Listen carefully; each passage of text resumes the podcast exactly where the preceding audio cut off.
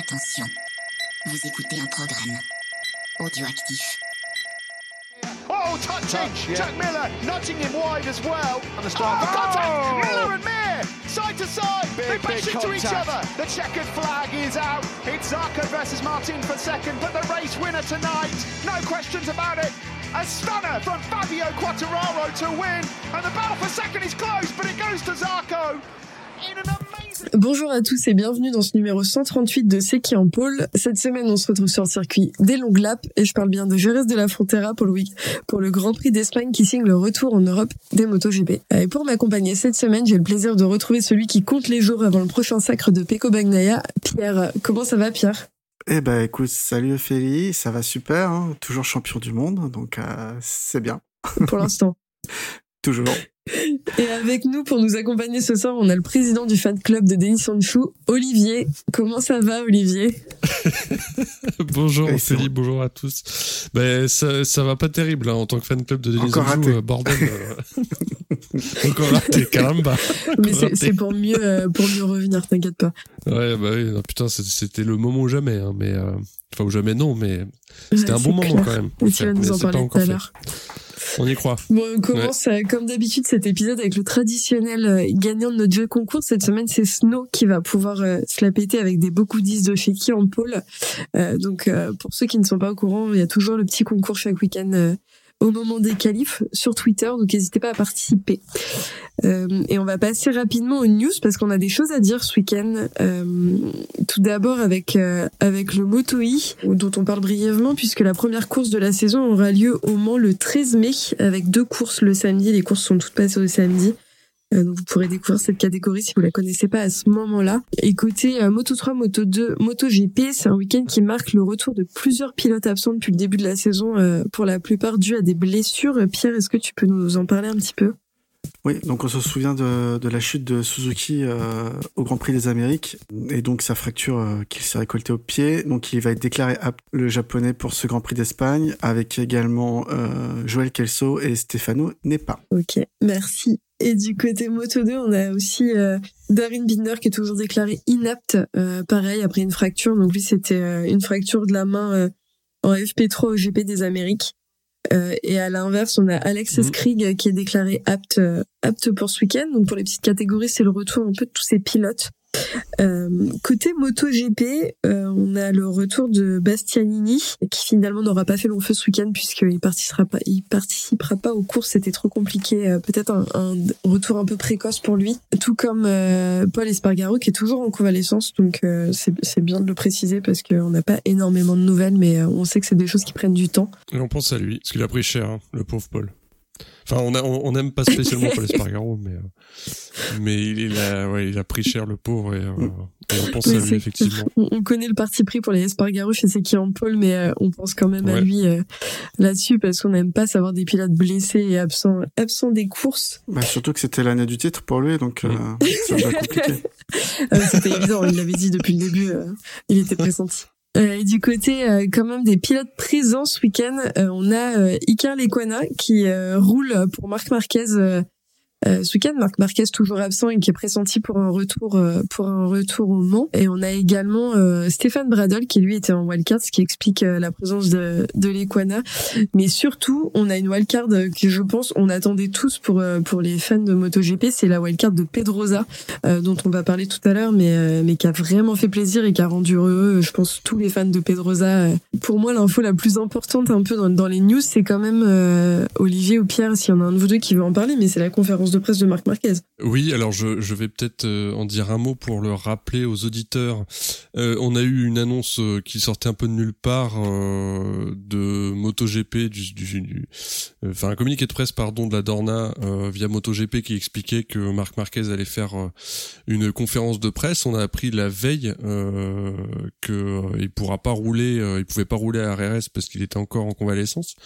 Et donc on- quelques heures plus tard, on apprend qu'il va donner une conférence de presse à Euh, et tout le monde se dit mais qu'est-ce qu'il va annoncer? Il va il va dire qu'il part chez Ducati, il va dire qu'il se met en retraite, euh, il va dire que il se met euh, au championnat européen de super tourisme. Enfin voilà, c'était assez bizarre. Enfin voilà, c'était une ambiance un petit peu spéciale. Finalement, on apprend qu'il y aura pas de conférence de presse. C'est apparemment le HRC qui euh, était contre euh, la prise de parole très officielle et euh, au final, il a fait juste un petit point presse, un micro tendu, comme on dit dans le jargon, pour donner des nouvelles de sa main et dire qu'il pourra pas rouler à RS. Donc on n'a rien appris du tout de plus avec ce petit point presse. Et ouais, ça avait mis tout le monde, enfin beaucoup de monde en tout cas, pas tout le monde, mais beaucoup de monde aux, aux aguets et tout ça pour pas grand chose. Donc euh, c'était, je sais pas, on sait pas si c'était un test pour voir s'il y avait de l'attente autour de sa personne. Euh, je pense qu'il a été rassuré sur le sujet. Et surtout que c'était, euh, même assez étonnant hein, comme, comme façon de faire parce qu'il l'a vraiment annoncé bah, de la même manière. que, que Rossi quand il a annoncé sa retraite avec conférence de presse exceptionnelle que le que la HRC comme tu dis a, a tout de suite débunké mais mais c'était quand même très étrange. Euh, tout ça pour dire, euh, je prends soin de ma main, je reviens bientôt. Enfin, tu, ça tient dans un tweet, hein, donc. Euh, je pense que bah, c'était un, c'était un peu pour se montrer. Enfin, je sais pas ce que t'en penses, Pierre, mais. Ouais, je, je l'ai tweeté un peu dans ce sens-là, mais je pense qu'il il y avait déjà beaucoup de rumeurs qui couraient depuis sa nouvelle blessure sur euh, sur son état. Est-ce qu'il allait continuer le MotoGP ou prendre sa retraite? Ou est-ce qu'il allait annoncer qu'il allait changer de crèmerie? Euh, Et du coup, je pense que la HRC s'attendait pas à ce qu'il y ait autant d'émoi euh, autour de tout ça. Euh, la Dorna s'est emparée du truc et a annoncé ouais, on va faire une conférence de presse. Euh, et je pense que derrière, le HRC a rappelé à Marc Marquez qu'il pouvait pas dire ce qu'il avait envie de dire ou de la manière dont il avait envie de le dire. La communication était contrôlée euh, bah, par son contractuellement, hein, c'est son contrat, c'est son mm. employeur qui décide. Et donc peut-être qu'il y a moins de choses où elles sont sorties différemment de ce qu'il aurait voulu dire que que ce qui voilà que ce qu'on aurait pu avoir. Maintenant, l'info principale, c'est qu'il sera peut-être au Mans. Enfin, c'est toujours pas sûr qu'il soit au Mans. Euh, mais il essaiera d'être là. Ça commence à faire euh, à faire long quoi. Oui, et ça, ça en rajoute euh, encore plus sur le fait, enfin, ça contredit d'autant plus ceux qui disaient que sa blessure était imaginaire.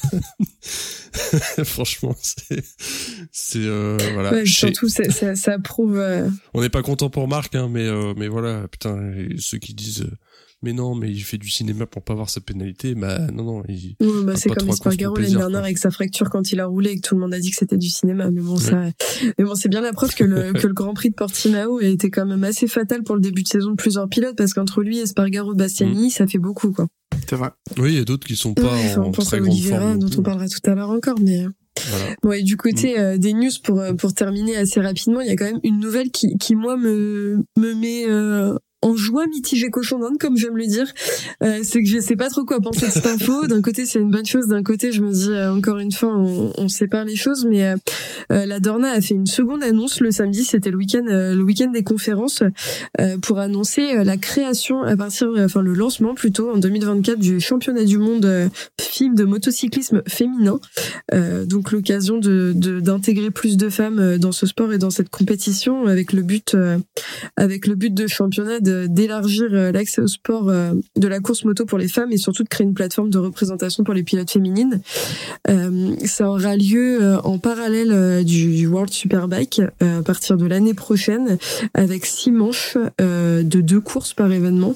donc et, et pour ça les pilotes les pilotes disposeront de la même machine avec un fournisseur de moto unique dont on aura les informations ultérieurement donc un peu comme en moto i et donc euh, pendant cette conférence, euh, il a été précisé que que le championnat visait à créer des opportunités pour les pilotes féminines déjà en liste avec d'autres compétitions, donc en leur fournissant un environnement dans lequel elles pouvaient construire une carrière professionnelle et viable en motocyclisme.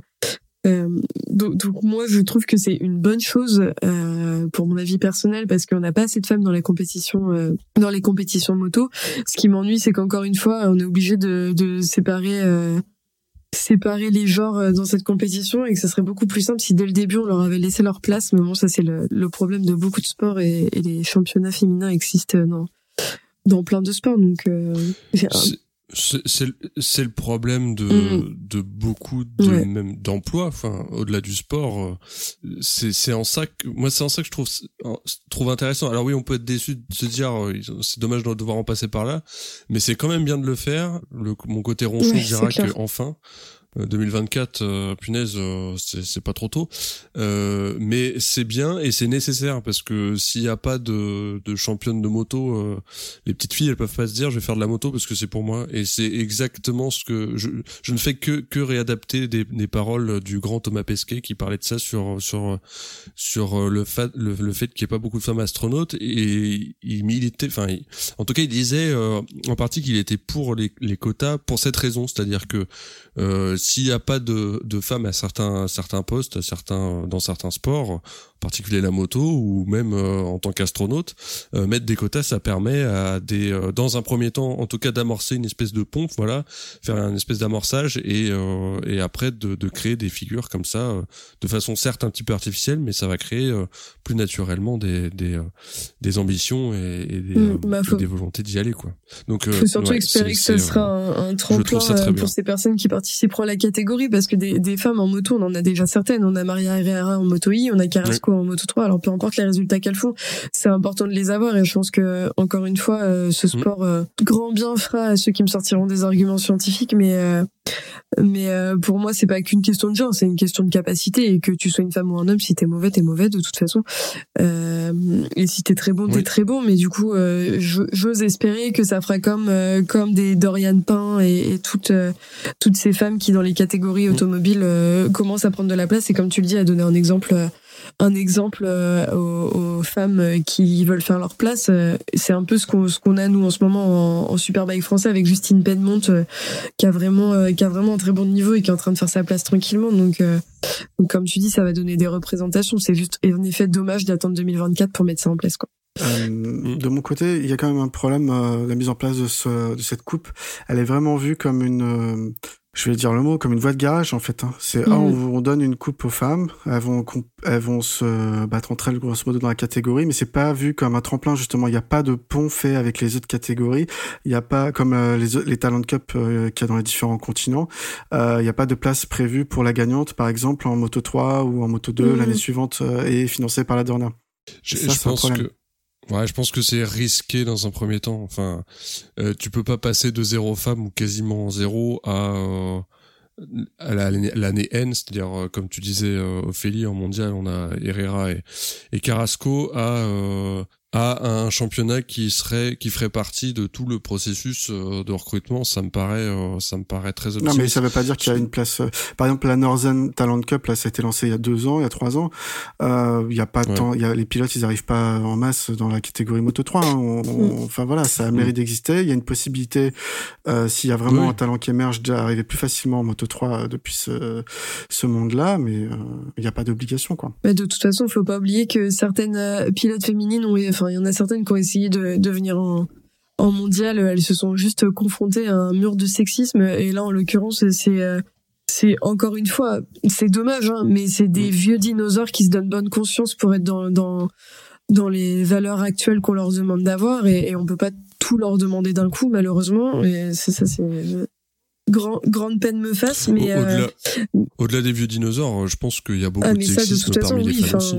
On, pourrait en débattre pendant des heures, mais euh, le sexisme, à partir du moment où t'es une femme euh, qui roule, qui s'intéresse à la moto, qui parle de moto, qui est journaliste moto, qui passe à la télé quand elle parle de moto, parce que là on parle de moto, mais dans tous les autres sports, de toute façon, t'auras toujours Jean-Michel sur son canapé qui décidera de faire des blagues de beauf, et je pense que toute personne, de toute façon, même au-delà de ça, juste est spectateur d'un sport, il y aura toujours malheureusement un sport qui est quand même sacrément visé par ça.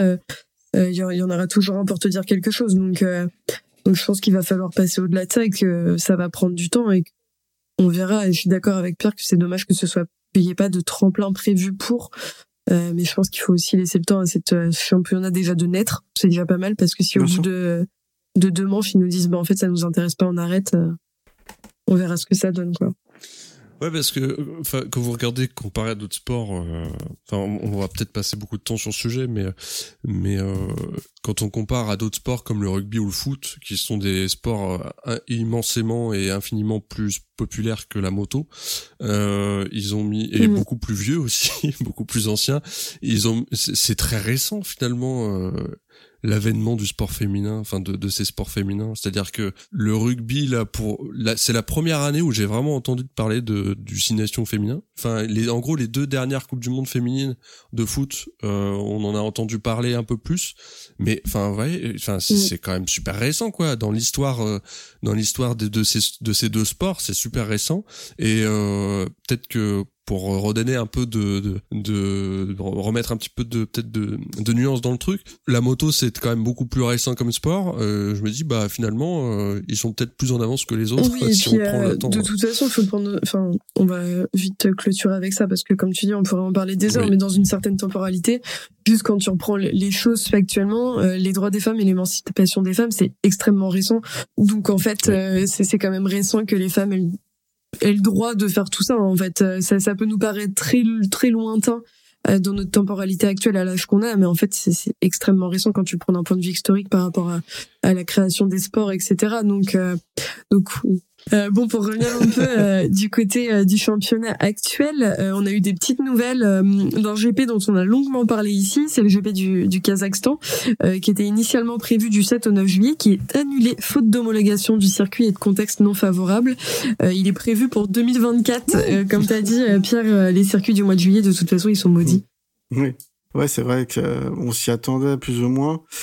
Euh, donc le circuit est, est construit, hein. c'est pas c'est pas comme euh, euh, comme d'autres, hein, comme on se souvient du fameux GP du Pays de Galles qui a, qui a jamais eu lieu.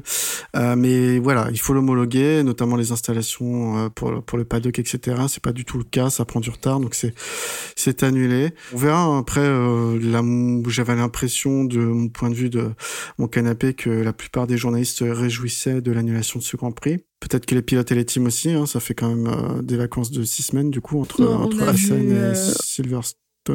On a vu quelques commentaires quand même Mm. de, de pilotes et surtout de helpers. Je pense en particulier à Tom, par exemple, le helper de Fabio, qui avait l'air quand même d'être assez content de ne pas aller là-bas. Donc, euh, je pense qu'il y a mille raisons, mais euh, mais en effet, en plus de ça, comme tu dis, ça rallonge la trêve, la trêve estivale et c'est peut-être pas une mauvaise chose quand on sait le rythme qu'ils ont cette saison. quoi. Puis il avait pas l'air ouf le circuit au-delà de ça le tracé. Non, mais il après, euh, l'unique fan de MotoGP du Kazakhstan qui nous suit sur Twitter avait l'air très On heureux. Oui, on, pense à lui parce qu'il devrait vraiment être déçu, mais euh, mais ouais, même en termes de tracé, ça avait l'air un peu. euh, c'est trois virages qui se battent en duel là, c'était pas. euh, Le tracé ne fait pas tout après. Hein. Mais En, en, en théorie, parlant, le quota euh, a un super tracé. euh, bon, c'est bon. Oui, c'est clair. Oui, c'est Mais, vrai. Oh, Mais en parlant de tracé, euh, il y a le circuit de Silverstone, donc encore un Grand Prix d'été, euh, qui revoit les dégagements du virage numéro 1 suite à un gros crash en F1 euh, l'année dernière. Il prévoit de supprimer les bacs à gravier et agrandir les dépassements bitumés. On peut se poser la question de ce que ça va encore apporter aux motos, puisqu'on le sait de toute façon, un circuit qui est adapté à la F1 est rarement adapté en termes de sécurité pour les motos. Est-ce que vous avez un avis là-dessus, les garçons? Je me demande s'ils vont pas. euh, Alors, j'ai aucune info sur le sujet, mais euh, on a vu l'info passer à propos de la Formule 1. Est-ce qu'ils vont pas euh, réadapter ensuite le circuit à la MotoGP et remettre le bac à gravier euh, pour les ça, motos ça, ça ferait quand même une sacrée logistique euh, Ouais. pour un Grand Prix, quoi. Ça me paraît compliqué. De toute façon, Silverstone, faut pas qu'ils se prennent la tête. Ouais. Tous les ans, il pleut, il y a pas de course. euh, Faut arrêter d'y aller. Alors, pour, pour le coup, il est beau, Ouais. j'aime bien ce circuit. Je sais qu'il est pas très euh, Ouais, moi, populaire, j'aime bien mais le principe. euh, Enfin, juste la différence qu'ils font entre la F1, euh, les dépa- le, le- la grille de départ. C'est ça, j'aime bien ce truc un peu particulier. Mais, euh, mais bon, si, si en termes de sécurité, il devient compliqué. Euh, sur la sécurité, on peut en parler longuement. C'est pas la priorité de la Dorna. Pierre, est-ce que tu veux nous parler un peu du calendrier pour finir euh, sur ces sur Oui. cette partie nouvelle, puisque euh, il y a ça et un certain Yannone dont tu nous parlais dernièrement, euh, qui sont intéressants comme nouvelles cette semaine. Alors, euh, on a eu les dates pour l'année prochaine. Euh, alors, il y a quelqu'un sur Twitter qui a, qui a fait la remarque comme quoi c'était Sofa Racer, Racer, le, comme quoi on avait déjà les dates pour l'année prochaine, mais on n'a toujours pas de date pour la décision euh, de la commission d'appel de, de la pénalité de Marc Marquez. Bref. Euh, donc 2024, la saison commencera avec le, le Qatar pour les week-ends du 8 et 10 mars 2024. Et les tests de pré-saison seront organisés comme suit. Donc le test checkdown avec les test riders et les euh, rookies euh, se feront donc du jeudi au samedi euh, 1er et 3 février. Le test officiel, donc avec tous les pilotes, plus éventuellement les pilotes de test, du jeudi, euh, du mardi pardon, 6 au jeudi 8, donc dans la foulée. Et les tests du Qatar, donc du lundi 19 février au mardi 20. Ensuite, donc pour parler de Yannone, il y a une grosse rumeur. Alors bon, on commente pas trop les rumeurs d'habitude, mais voilà, on sait que la sanction de celle-ci, elle te plaît. C'est ce qu'on dit toutes les semaines. On sait que la sanction de... on dit ça toutes les Yannone, semaines. Euh, sera purgée au mois de décembre cette année. Euh, il y a une grosse rumeur qu'il envoie en World Superbike chez Ducati Go Eleven euh, l'année prochaine, euh, qui alignerait quand même une deuxième moto pour l'accueillir. Euh, bah voilà, à voir, à voir s'il a toujours le niveau et si ça se, si ça se concrétise. Bon, bah, on espère, on espère avoir de ces nouvelles parce qu'en vrai, moi, c'est un pièce que j'apprécie. Donc, euh, j'espère que cette rumeur sera un peu vraie. Bon, et c'est quand même l'heure, après cette longue partie de nouvelles euh, de ce week-end, euh, de passer au récap des courses. Donc, on va commencer euh, avec le Moto 3, avec Pierre qui va nous parler de la victoire de Honshu. Ah non, pardon, c'était pas ce week-end. Oui. Oh, putain.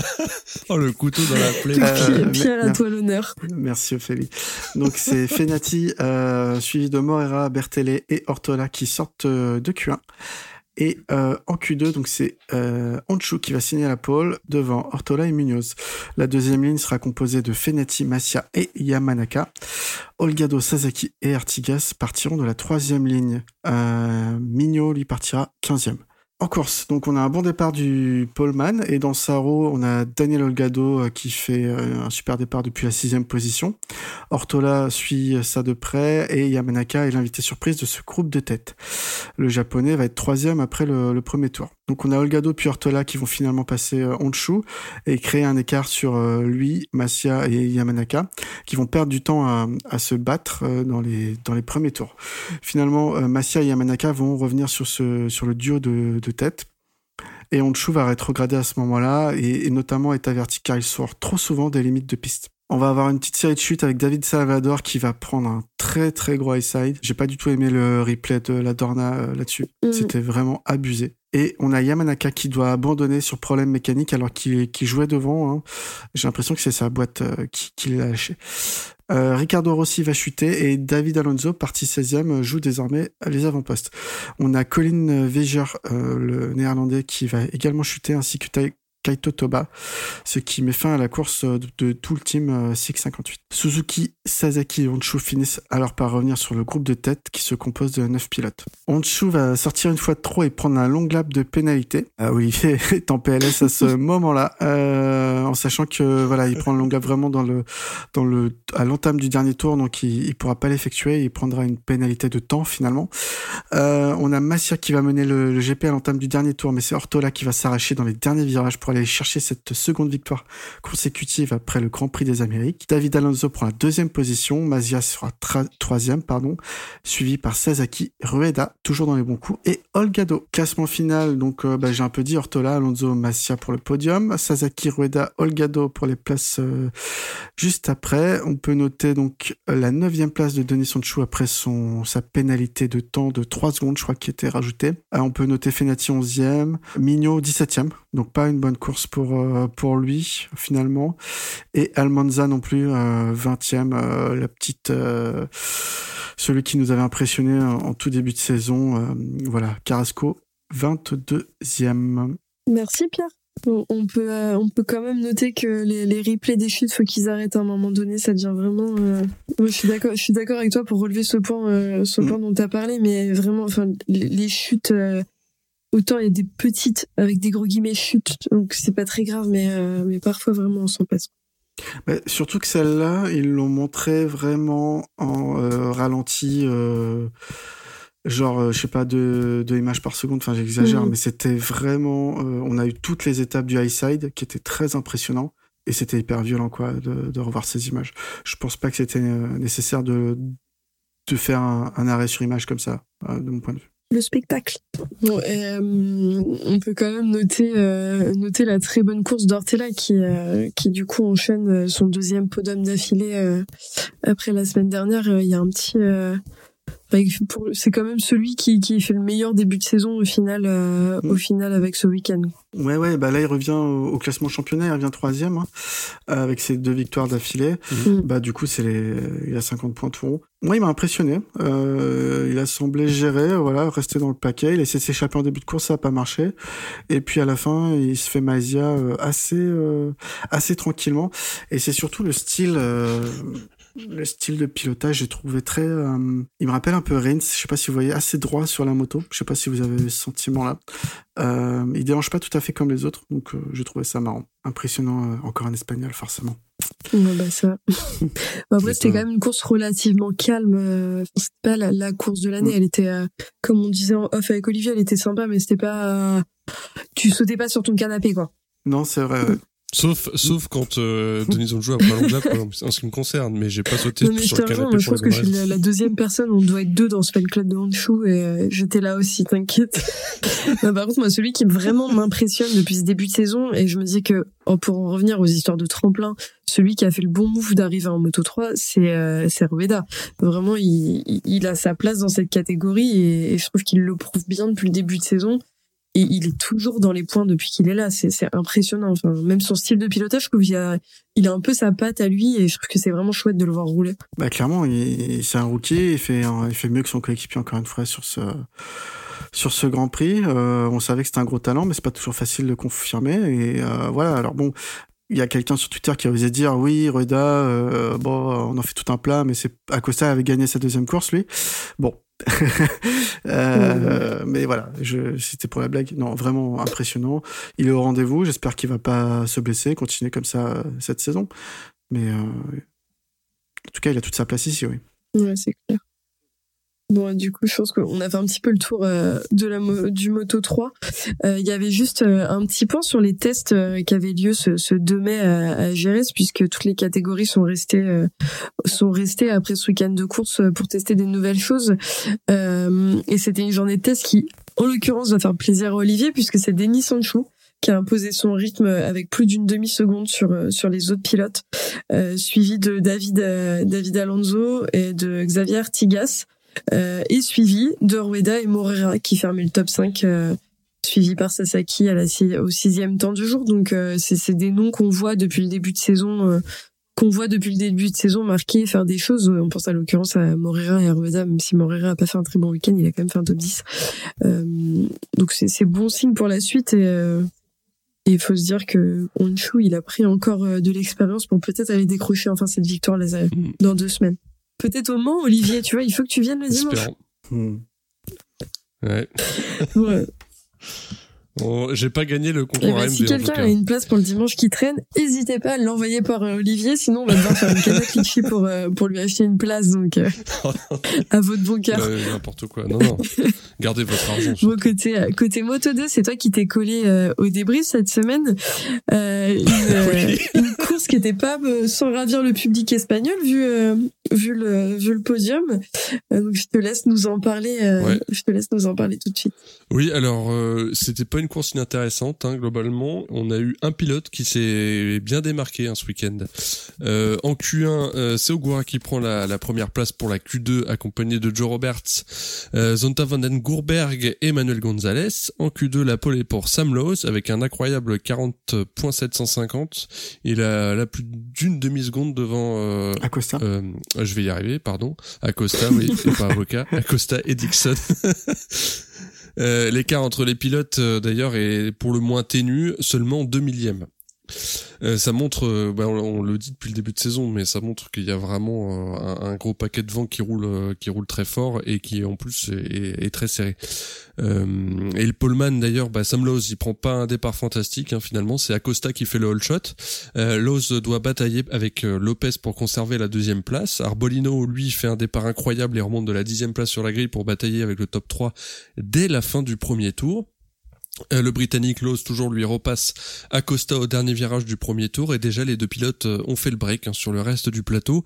Euh, chute de Vietti d'ailleurs pendant le deuxième tour. Euh, et Acosta toujours eux se renvoient les meilleurs tours en course mais c'est le Britannique hein, qui finit par prendre définitivement l'ascendant. Dès le troisième tour il reste en tête avec une demi-seconde d'avance. Lopez est déjà une seconde d'Acosta, deuxième. Avec ces écarts, faut qu'on se contente d'une petite bagarre pour la quatrième place entre quatre, pilotes, pardon. Ogura, Arbolino, Salach et Canet sont à la fête. Arbolino va finir par prendre le dessus sur Ogura. Salach craque un peu et se fait distancer par ses trois petits camarades. Au deuxième tour, Ogura a repris la quatrième place. Lowe's continue sa balade et pointe à 1,7 secondes d'Acosta, lui-même à 3 secondes de Lopez. Euh, le Britannique continue d'allonger son avance et pendant ce temps-là, au 13e tour, Ogura finit par euh, chuter à la suite d'une petite touchette pneu contre pneu avec un Bolino qui venait de le dépasser. Sur la fin de course, on va s'emmerder, euh, pardon, on s'ennuie un peu. Euh, Lowe's continue sa chevauchée fantastique et file vers une victoire plus que méritée après un week-end plein. Classement final, Lowe's donc, première victoire depuis euh, Emilie-Romagne 2021. Acosta Lopez complète le podium, deuxième podium de la saison pour euh, pour le pilote espagnol. Arbolino 4, Canet 5, Dixon 6e.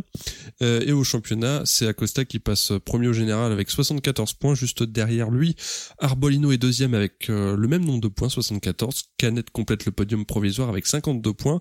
Et Lowe's remonte à la cinquième place du classement. Euh, qui veut ouvrir les hostilités sur Moi, cette je veux bien dire moto un mot 2 tout de suite, rentrer dans le dur sur Ogura. Euh, parce que la dernière fois, on nous a oui. reproché, je l'entends, on a, on a omis de le préciser qu'il est revenu de blessure. En effet, mais, Oui, nul enfin, même. moi, je, ce début de saison, blessé ou pas, euh, il- s'il revient, il est censé être capable de faire ses courses. Donc euh, là, la chute, encore une fois, bah, pardon, mais c'est- week-end nul. Ah, c'est pas de bol. Franchement, Non, la, la- j'ai la chute. j'ai euh, adoré sa course jusqu'à sa chute. J'ai trouvé, euh, j'ai trouvé bon. Alors, il est pas pas aussi bon que Lowe's et Acosta qui étaient un peu au-dessus, bien sûr, Mm. mais franchement, il a fait une Ah bonne oui, course jusqu'à sa chute. Euh, ça se voit qu'il était dans des meilleures dispositions physiques.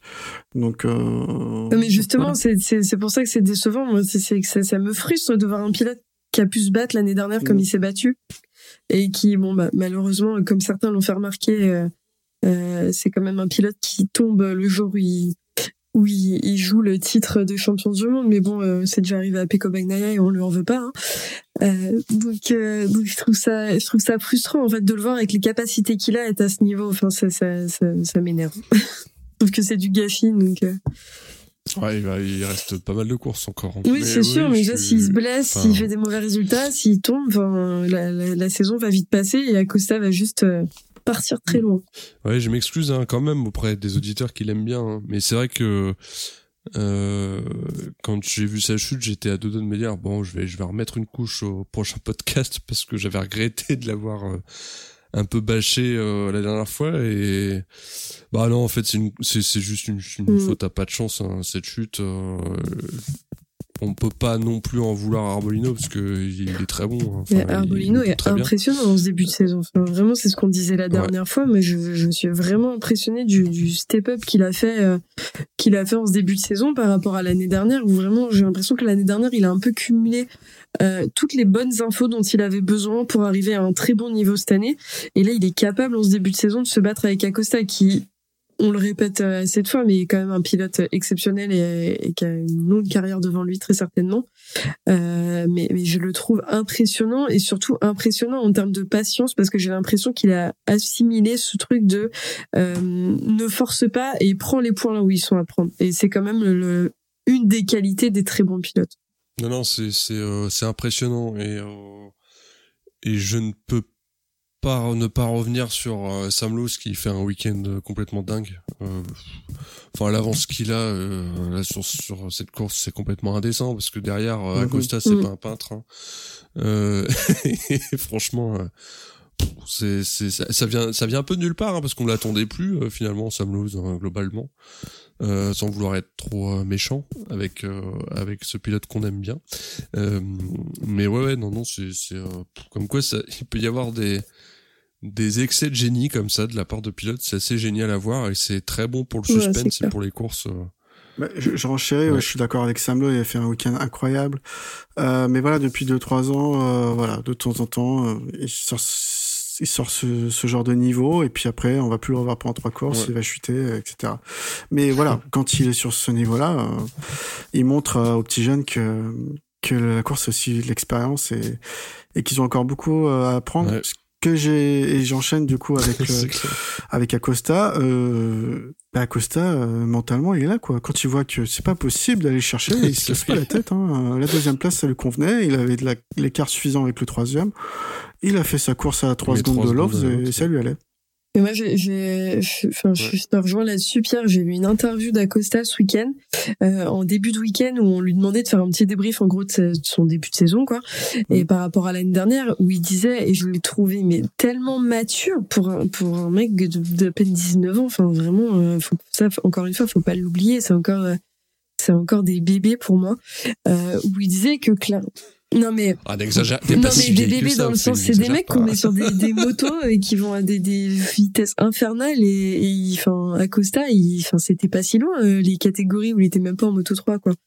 Euh, mais où il disait clairement que qu'il avait vraiment appris de sa saison précédente que maintenant il savait temporiser et euh, et qu'il savait euh, qu'il savait qu'il fallait qu'il prenne les points là où ils étaient à prendre. Et comme je le disais pour Arbolino pour moi c'est c'est vraiment le signe de la maturité et, et des très bons pilotes. Et en plus de ça, euh, bah, ce qui est chouette, c'est que ça fait un peu le spectacle parce que là, il se retrouve avec euh, avec des pilotes qui peuvent venir le chatouiller un petit peu. Donc euh, donc c'est plutôt chouette parce qu'il se met même pas. T'as même pas l'impression qu'il a la pression. Il se dit bon bah moi les points au championnat, je les ai et allons-y quoi. Ouais, je suis assez d'accord avec ça. Rien d'autre à dire. Ouais, on peut quand même dire un petit mot, c'est que moi je, je mange mon chapeau quand même depuis ce début de saison avec Vietti qui fait n'importe quoi. je, je je retire ce que tu dis, t'es vraiment vieille pour utiliser cette expression. J'adore les vieilles expressions, faut le savoir.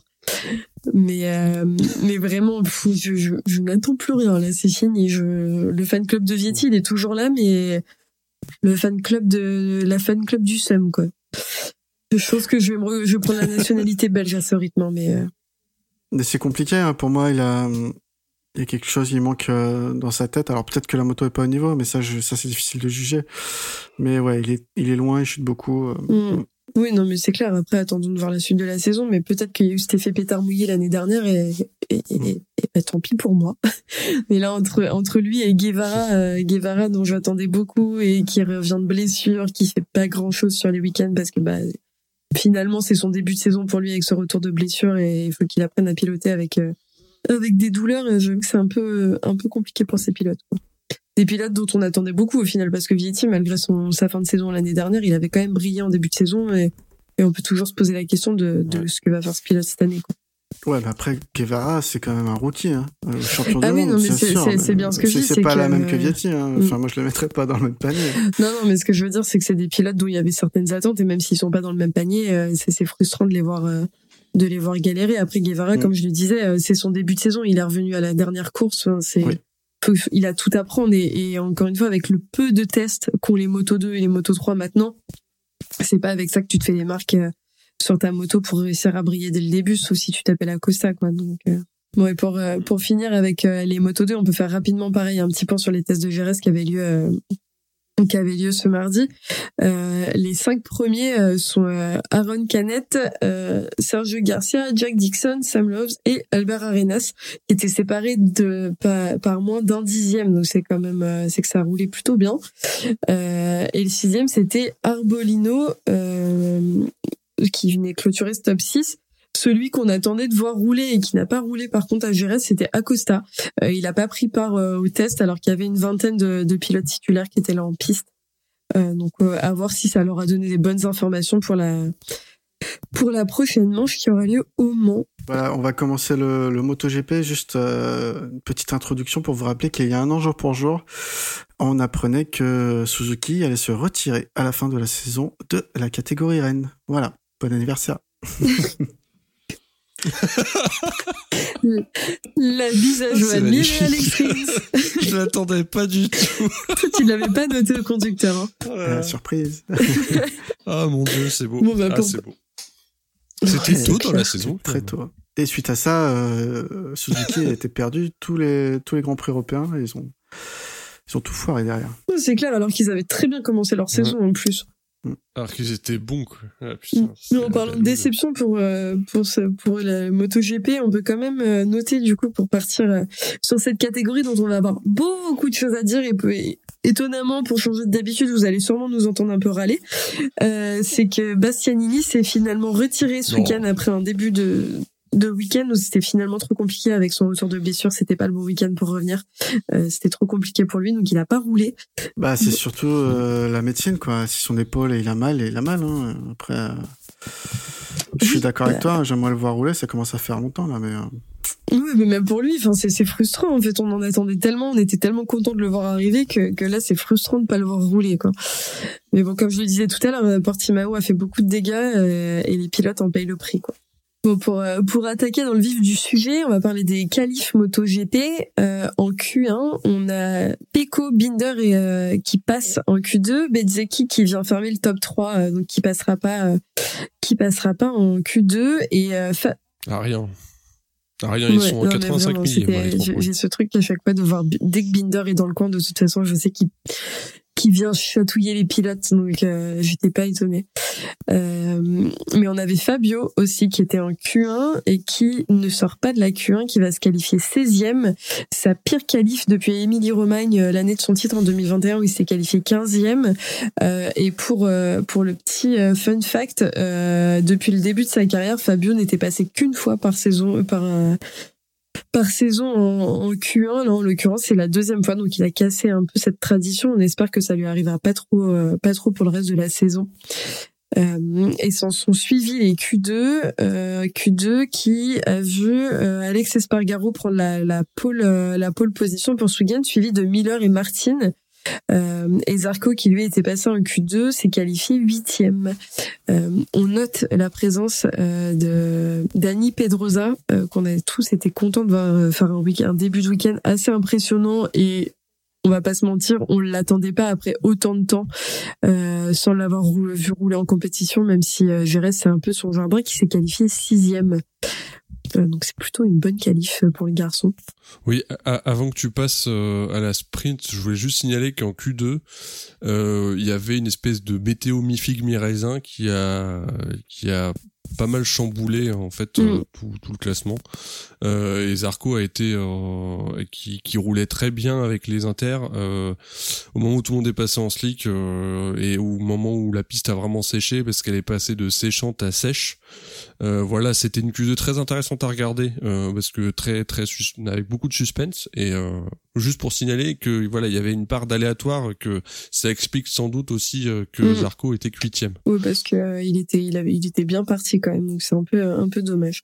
Ouais.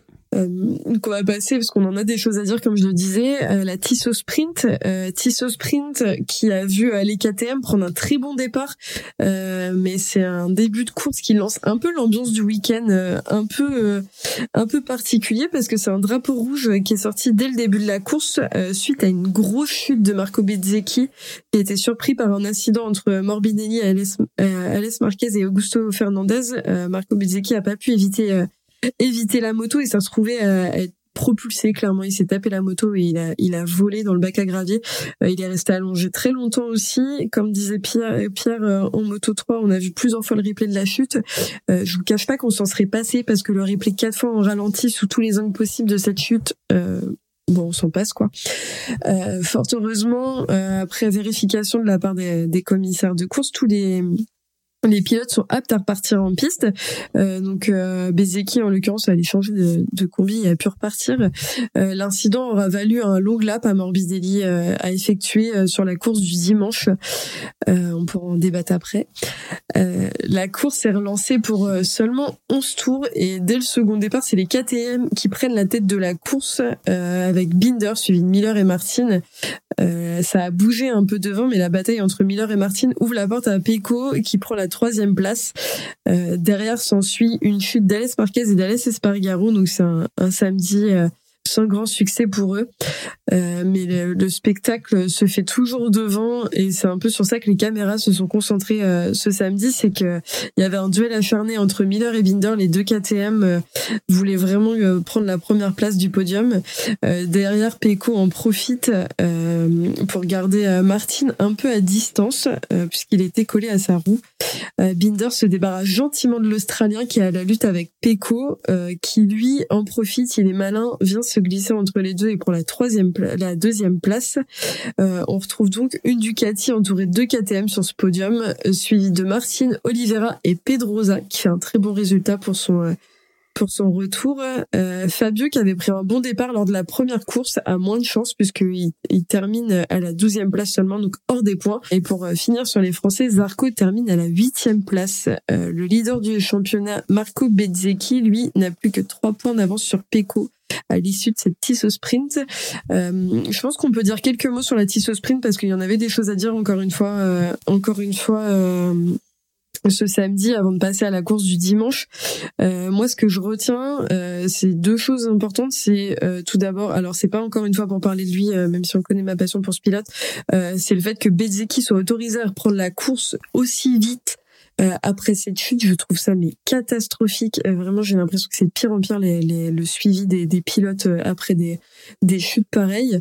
et la deuxième chose, c'est le long lap de Morbidelli qu'on lui impose le dimanche alors qu'il y a une deuxième course qui a relancé et qu'il aurait très bien pu la faire sur la course sprint. Pour Morbidelli, je, je trouvais que c'était dur, une pénalité là-dessus. C'est un putain de fait de course, hein, pardon, mais... Pour moi, il voit une porte à l'intérieur, il se glisse dedans, et ça repique sur lui. Surtout, ouais. Surtout que c'est une sprint, donc tu sais que c'est vraiment la course. Mais c'est une sprint, le circuit de Rérez, euh, il est comme il est, donc euh, euh, il, est pas il est assez étroit et c'est pas forcément simple de dépasser en course. Donc euh, au départ, voilà, les pilotes vont chercher les opportunités de le faire. Et pour autant, euh, j'ai pas trouvé Morbidelli comme une boule de bowling dans un jeu de qui, pas du tout. Hein. Je trouvais ça, pour moi, c'est fait de course. Hein. Il y avait pas besoin de sanctionner. Mm. Ah non mais je suis d'accord avec toi là. J'ai l'impression que ça a été sanctionné pour dire euh, moins de contact les gars en sprint. On sait que c'est le bordel, mais en fait euh, bah, ils sont en paquet. La, la, la piste est. Fallait pas faire de sprint. Hein. C'est pas ça. C'est qu'on. Oula, il y a trop de spectacles. on sait quand même que Jerez, c'est une piste qui est relativement petite, qu'il y a du contact, et comme tu dis, il y a pas de spectacle. Enfin, en fait, là, ils sont en train de.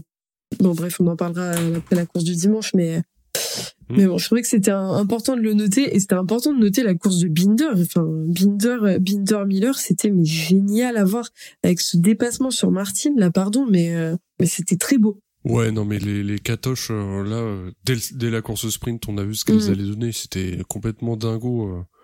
les glissades au freinage sur le long gauche, là, enfin, c'est, c'est, c'est, c'est ça, même la course de Pedrosa. Enfin, je sais pas ce qu'ils ont donné à manger au KTM ce week-end, mais euh, t'as l'impression qu'ils ont trouvé un truc qui fonctionne et, ça fait plaisir de les voir parce que.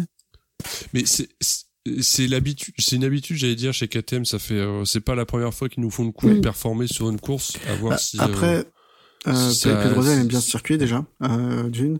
De deux, il, avait, il avait testé là peu de temps auparavant. En fait, tous les constructeurs avaient testé à RS, sauf Ducati n'était pas venu, je crois, euh, avec leur pilote de test. Euh, donc la moto était, était prête. Euh, ils ont amené des mm. améliorations euh, déjà à partir de, du Grand Prix des Amériques, là, leur nouveau aileron arrière. on avait déjà vu Brad Binder gagner une sprint. On avait déjà vu Miller aux avant-postes. Là, tout était réuni pour que les pilotes y soient au rendez-vous et, et c'était le cas. Ils ont bien bossé cet hiver. ils ont réussi à faire marcher cette machine avec d'autres pneus à l'avant que le pneu avant dur qui s'était obligé de sélectionner systématiquement l'année dernière. Euh, donc là, ils arrivent à passer des softs et des, et des médiums à l'avant. Donc euh, clairement, euh, ça se voit tout de suite la différence. Et, et félicitations à eux. Ouais, non, c'est clair. C'était vraiment, euh, c'était vraiment les bonnes conditions et euh, ça me permet de relancer sur la course du dimanche, euh, puisque c'est une course qui débute avec un, un goût de déjà vu, puisqu'on voit les KTM s'envoler encore une fois devant, avec Peko qui est là pour venir les chatouiller. mais encore une fois, pour changer, pour ceux qui n'en avaient pas eu assez le samedi, c'est le chaos en ce début de course, puisqu'on a une énorme chute de Fabio Quartararo et de Miguel Oliveira, et Bezeki un peu plus loin. la chute de Fabio provoque avec un drapeau rouge et l'arrêt de la course.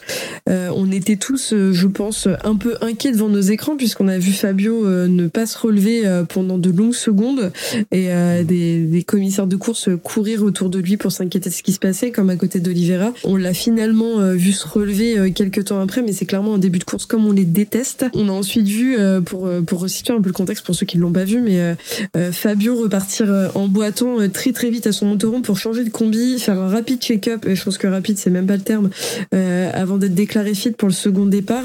Euh, Oliveira, quant à lui, joue de malchance depuis ce début de saison puisqu'il a dû se rendre au centre médical et ne prendra pas le départ. Euh, il a une luxation de l'épaule, il n'a pas pu finir son week-end. Pour cette, euh, cette chute et ce drapeau rouge, Fabio est pénalisé d'un long lap. Euh, donc juste pour situer un peu le contexte, il a voulu se faufiler entre Oliveira et Bezzecchi, c'est pas passé. Et donc ils sont tombés. Donc on repart ensuite pour une nouvelle course après ce drapeau rouge. Dès l'extinction des feux de la seconde course, les KTM prennent la tête, suivis de Martine. Vignales dès le début de la course est déclaré déclare forfait puisqu'il a un problème technique.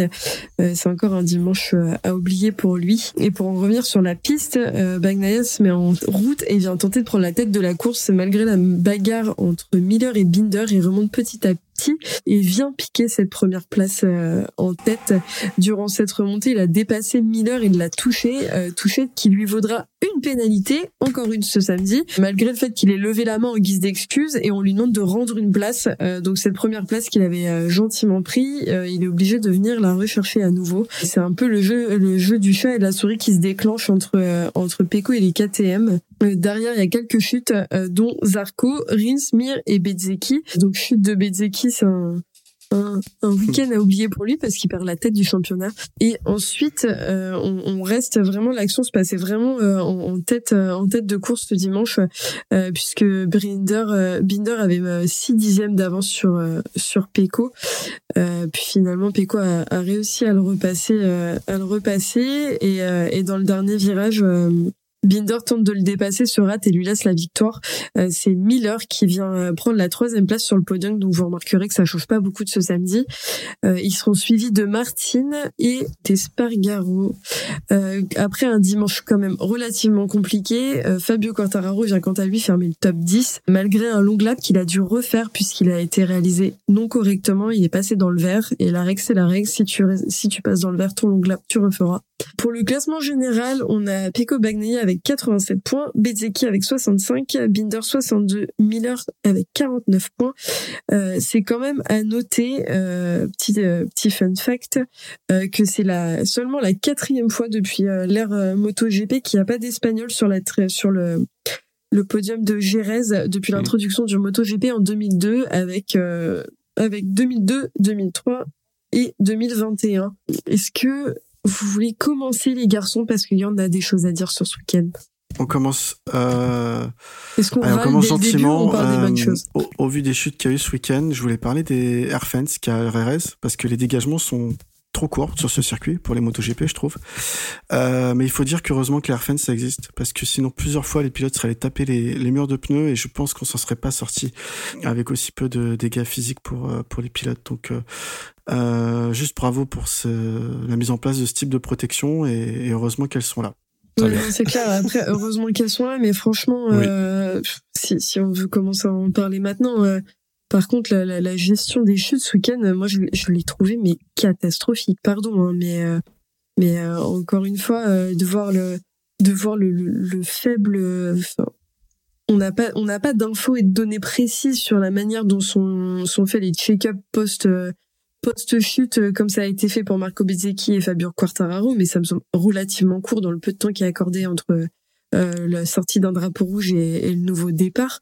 Bah, il y en a pas vraiment. Déjà, les pilotes ils retournent dans leur box. C'est le médecin qui se déplace dans leur box, donc euh, ils se trimballent pas mm. avec un barda de fou. Et ça se résume surtout, je pense, à un questionnaire, quoi. Non mais c'est ça parce que samedi clairement on a vu juste Marto Bezzecchi euh, tomber, remonter sur son scooter, arriver dans le paddock, changer de, cuir et repartir. Par exemple, mais cette chute, je, l'ai revue quatre fois tellement Canal a décidé de la repasser. Enfin, c'est pas une petite chute quoi. Il est à terre, il bouge pas vraiment. De la même manière pour Fabio, euh, quand tu, tu regardes les vidéos, euh, les vidéos qui ont pu être partagées, il est lourdement à terre. Alors comme le disait très bien Loris Bass, Parfois, ils tombent et ils prennent le temps de ne pas bouger pour reprendre leur respiration, reprendre leurs esprits, etc. Mais c'est quand même relativement inquiétant. Enfin, on a quand même des, des pilotes. Je pense à Espargaro, euh, il y a quelques courses qui roulent avec une fracture au pied euh, qu'on dit qu'on distingue pas dès le début. Enfin, j'ai un vrai problème avec la, la, considération et la gestion des blessures et des potentielles chutes euh, sur les pilotes. et ce week-end, ça m'a juste remis ça en pleine phase. Il y a des partisans pour faire comme en, British Superbike. Euh, si tu chutes, t'as pas le droit de reprendre le départ. Euh, au moins, la règle est claire. Euh, ça évite ce genre de choses. Ça permet au pilote de prendre le temps pour lui, savoir s'il est vraiment blessé. Pourquoi pas Parce que derrière, un, pilote qui a une commotion cérébrale, il peut, il, est un danger pour lui-même, mais aussi pour les autres. Donc, euh... ouais, c'est ça, c'est-à-dire qu'ils font même pas de test pour vérifier s'il n'y a pas. Une Après, je reprends euh, les dires de Loris Bass parce que j'ai trouvé ses propos très intéressants euh, sur Twitter euh, aujourd'hui. Il en parlait bah, avec Simon Patterson et Simon Patterson qui débattait de des, des, tests que tu pouvais faire sur sur l'impact qu'avaient les chutes sur les pilotes et, et Loris Bass disait une chose qui était je trouve logique. Après, je suis pas pilote, je me suis pas pris des chutes euh, comme ils ont pu se prendre, mais qu'il y a des choses que de toute façon, le médecin aura beau faire tous les tests qu'ils veulent, euh, si le pilote euh, a mal au crâne, tu pourras pas le voir, tu pourras pas le voir dans les tests. Donc c'est aussi au bon sens des pilotes de signaler de signaler quand ils ont mal et quand ça va pas. Là, en l'occurrence, pour moi, c'est ce que je disais, je vous disais ce week-end, mais pour moi, ces mecs sont pas faits du même bois que nous. C'est pas possible, en fait. tu, tu le vois à la manière dont Fabio est rentré dans son pilote, dans son paddock, à la manière dont Bezeki est rentré dans son paddock. Ils avaient qu'une envie, c'était de remonter sur la moto. Je trouve ça complètement fou. Et, et Miller, euh, Miller le disait très bien l'année dernière. Le souci, c'est que si euh, si tu commences à empêcher un pilote de, de rouler euh, quand il peut potentiellement avoir une commotion cérébrale après une chute, bah en fait il y en a aucun qui roule parce que ça leur arrive tous les week-ends quoi. et c'est le problème. Ouais, je suis. Euh... Ah mais je je le rejoins pas du tout là-dessus. Hein. Je, je je pense que vous avez bien compris que ça m'énerve la manière dont c'est fait. Mais surtout quand c'est des pilotes qui, comme Fabio, euh, qui ont un titre, qui ont prouvé qu'ils ont le talent et qu'ils ont des contrats qui durent plusieurs années. Je veux dire, il n'y a pas de risque à ne pas, euh, il va pas perdre sa place parce qu'il a manqué une course, quoi. Euh, pour d'autres types de pilotes, euh, soit des rookies ou soit des gens qui doivent faire leurs preuves, je peux comprendre qu'une course c'est important, ça peut faire la différence dans une saison pour savoir si s'il y a un contrat pour l'année suivante. Mm. mais dans tous les cas, la santé devrait passer avant tout le reste, oui. Et puis il y a chute et chute quand même. Enfin, tu peux perdre l'avant, glisser et, te relever tout de suite. Et il y a les chutes euh, comme les garçons, euh, les garçons ont eu là en l'occurrence, juste pas se relever tout de suite en fait, avoir un peu ce truc de, on sait pas s'ils ont perdu conscience. Enfin, c'est quand même euh, là, c'était les chutes pour moi ce week-end étaient celles qu'on a vues du moins étaient relativement impressionnantes. En fait, ça confirmait qu'il y avait mm. pas de protocole en fait, juste. Parce qu'on on en avait déjà parlé, je pense. Euh, je sais plus quel GP, mais on s'était dit, mais what the fuck euh, Pourquoi ils ont pas un protocole commotion comme par exemple au rugby euh, Parce que les mecs ils prennent des caramels et du coup les fédés ont mis en place ce genre de choses. Là, c'est ça va, qu'on jusqu'à 3, 2, 3, ouais, on, on, en avait longuement parlé au moment des tests de l'année dernière quand Raoul Fernandez avait des hématomes partout sur le visage. Non, non, mais c'est, mm. c'est, c'est dingue. Bon, après, on, pourrait en parler des heures, mais je pense qu'on va pouvoir passer un petit peu à la suite. Euh, on peut parler de Peko Bagnaya, mais ce week-end, euh, il a marqué des points quand il fallait, le garçon. Pierre, on te, Pierre, on te laisse.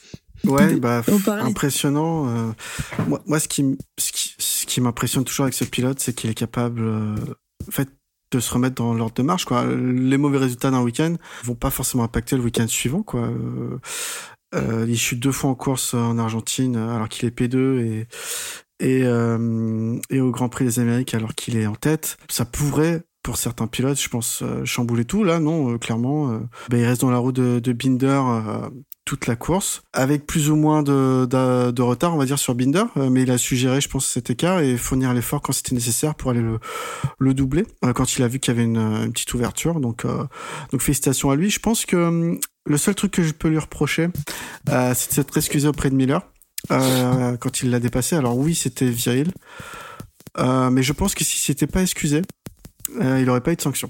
Miller, d'ailleurs, quand il a dépassé Martin sur un, un peu de manière virile également, il n'a pas été sanctionné derrière parce que Miller il est passé, il a poussé Martin et, basta quoi. Mais Peko Bagnaia s'est retourné, s'est excusé et je pense que la sanction vient de là. Malgré ça, il termine premier. Bah faut aller, faut aller terminer premier quand on se prend, quand on se prend euh, une pénalité et qu'on doit rendre une place quoi. Donc euh, félicitations. J'adore, on croirait tellement un papa fier au conseil de classe, c'est vraiment très mignon, Pierre. Non mais non mais oui, non, mais, il a raison. oui, hein, je dis pas le contraire.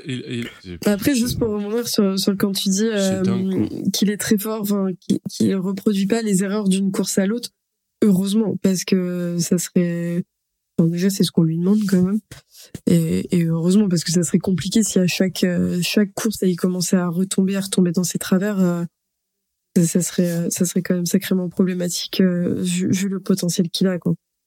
Je suis d'accord avec toi qu'il a fait un week-end vraiment impressionnant. Moi, ça m'a fait plaisir euh, plaisir de le voir là parce qu'en plus les circuits en Europe, c'est quand même toujours plus évident pour eux, Mm. pour eux d'y revenir. Donc, euh, donc c'est vraiment chouette et ça laisse de bonnes choses à présager pour lui pour la suite, euh, pour la suite de- des grands prix. Euh, Peut-être que tu auras la chance de le voir gagner au Mans. Bah ouais, l'année dernière, il a fait une bonne course avant de, avant de chuter, euh, perturbé par Bastianini. Donc je pense que même si Bastianini revient euh, dans deux semaines, il sera pas trop au niveau, euh, normal. Donc, euh, donc Bagnaia, ses chances, à voir le, la météo, bien sûr, hein, parce qu'au moins on sait que ça peut être compliqué. Mais ouais, clairement, j'attends de le voir jouer les avant-postes. hein. Bah, on te le souhaite. et Olivier, qu'est-ce que tu as pensé de la course de Pecco du coup? Bah ouais, Peko, euh, Pierre a tout dit en vrai. Enfin, il y a, il y a, il y a, il y a deux choses. Il y a d'abord le fait que effectivement il arrive à se remettre d'aplomb après une chute euh, qui était assez catastrophique, où euh, certains commençaient à douter de son mental, à dire mais Bagna- Bagnaia il a pas de mental. Lol. Samedi, il a prouvé qu'il en avait et dimanche, il a prouvé qu'il en avait. Donc, euh, enfin, euh, ouais, c'est c'est un week-end, euh, un week-end dingue pour pour lui et euh, moi je peux qu'être content pour lui. Enfin, euh, je suis pas spécialement fan de Ducati ni de Bagnaia, mais il est, il est- enfin, c'est c'est c'est c'est impressionnant quoi, de maturité, de de de tout ce qu'on veut quoi. Enfin, là pour l'instant. euh, c'est c'est l'ultra favori du- de ce championnat du monde. Il y a pas, il y a pas ça, des heures. clair, je, Ouais. là-dessus. On sait pas qui sera titré en fin de saison, bien sûr, parce que tout est ouvert, mais euh, Ce sera en tout peut-être cas, Binder, il- hein Ouais, non, mais en vrai, euh, Binder aujourd'hui, euh, c'est son plus sérieux Ouais, opposant pas, avec hein. les Ouais, blessures non, de Marquez clair. et de Bastianini et la méforme de, de Quartararo et euh, celle de Mir, euh, voilà. Mais oui, oui, Binder, c'est un prétendant au titre. Mais voilà, pour Pecco, aujourd'hui, il est dans son rôle de champion au titre. Voilà, c'est c'est tout ce qu'on attend. C'est tout ce que n'a pas fait Mir en 2000, euh, 2021, par exemple, pour moi. Voilà. Ouais. Mir qui a un week-end euh, euh, un week-end vraiment compliqué et qui a un début de saison vraiment vraiment très compliqué. Pour lui c'est très difficile là le passage chez Honda. Parce qu'il a plus passé de temps euh, à faire des DNF et à tomber qu'à finir les courses. Et il a terminé uniquement la course du dimanche à Portimao en étant 11e après une bonne bonne chute le, le samedi en sprint. Et il a fini la course sprint 12e à Austin. Et rien d'autre depuis le début de saison. Donc là ça fait quand même 8 courses deux, deux passages de, de drapeau à damier sur, euh, sur 8, ça commence à être vraiment compliqué pour lui et c'est, c'est dommage quand tu vois ce que Rin c'est capable de faire, Ouais. euh, de faire à côté dans le team satellite. Quoi. Bah, surtout que Mir, il chute pas que en course, hein, il chute beaucoup Ouais. durant les essais libres, euh, les qualifs et tout, donc ça commence à faire beaucoup, même physiquement et moralement, ça va être très très difficile. Ah, Mais t'as, l'impression que vraiment la Honda, elle, elle l'expulse à chaque fois qu'il est dessus. Enfin, c'est vraiment, euh, c'est vraiment hallucinant quoi. Ouais, c'est Mir, il chutait déjà pas mal avec Suzuki. mais là, c'est exacerbé euh, quoi. Enfin, j'ai pas les stats en tête, mais euh, mais il me semble que quand même globalement, Mais il il, chutait il pas mal. finissait les courses Et là, quand sur même. la Honda, c'était. Parce que Oui, là, il voilà, se prend oui, comme il dit finissait Pierre, les il se prend des chutes qui sont quand même très bonnes chutes. Euh, men- mentalement, euh, ça doit être épuisant pour lui, quoi. De devoir euh, compenser Ouais. l'absence de Marquez, parce que bah on va pas se mentir, il est champion du monde aussi, donc faut quand même faire le taf. De devoir s'adapter à une moto qui est quand même l'une des plus difficiles du plateau et en plus faut encaisser le fait que tu, tu te blesses à chaque week-end parce que même si c'est pas non mais c'est Ouais, ça hein, tout seul. contre tous euh, ton, ton acolyte ce week-end c'est Icar Lequana avec tout le respect et l'amour que je peux avoir pour Icar Lequana c'est un pilote que j'affectionne beaucoup. C'est pas lui qui va venir compenser et satisfaire Honda. Donc euh, c'est quand même un cumul de, de pression et de fatigue pour lui qui doit être euh, qui doit être dur à gérer en ce début de saison. Bon, et pour, euh, pour revenir à des pilotes qui ont sûrement eu euh, moins de pression à gérer ce week-end, est-ce qu'on peut parler de Binder, s'il vous plaît?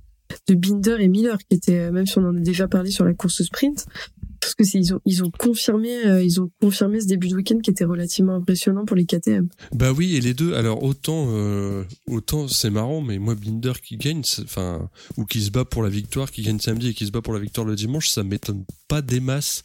Moi, ce qui m'a plus étonné euh, chez, dans ce week-end, c'est Miller qui était Ouais. solide tout le temps, quoi. Et, et euh, alors qu'on l'a vu chuter euh, après être parti tout seul, euh, c'était quand euh, C'était à Portimao Il me Euh, semble. J'ai un doute. Oui. je sais, je sais même plus, mais oui, c'était à Portimao où tu le vois partir, tu te dis putain, ça y est, euh, il a découvert la catoche. En plus, c'est sa première course sur la catoche. Putain, il, il va y aller. Et euh, au final, il finit par chuter en faisant une faute un peu, enfin, on est dans les dans le canapé, hein, euh, une faute un peu débile, enfin un peu bête, euh, et là euh, il t'enchaîne deux courses euh, masterclass quoi. Enfin il gagne pas les courses, hein, Jack, mais mais il fait quand même deux courses incroyables et ouais c'est ils ont passé un cap peut-être les deux là. Enfin Binder encore une fois, je comment dire, c'est pas vraiment de la maturité, mais euh, je, je, je, ça m'étonne moins qu'il ait les clés pour gagner qu'un Miller qui s'énerve, qui a tendance à s'énerver et à bloquer l'avant parce que euh, il sent derrière que ça remonte. Binder, il est beaucoup plus posé, euh, même si son pilotage n'est pas du tout fluide et, qu'il est très impressionnant. Il est, je trouve, sur le plan mental, enfin, il aborde les choses différemment et donc ça, ça le fait qu'il se batte pour la victoire dimanche m'étonne moins. Mm.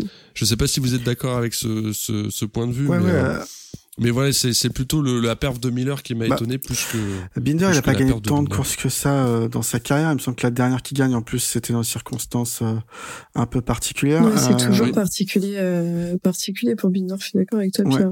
On se rappelle de cette victoire sous la pluie qui était quand même très impressionnante.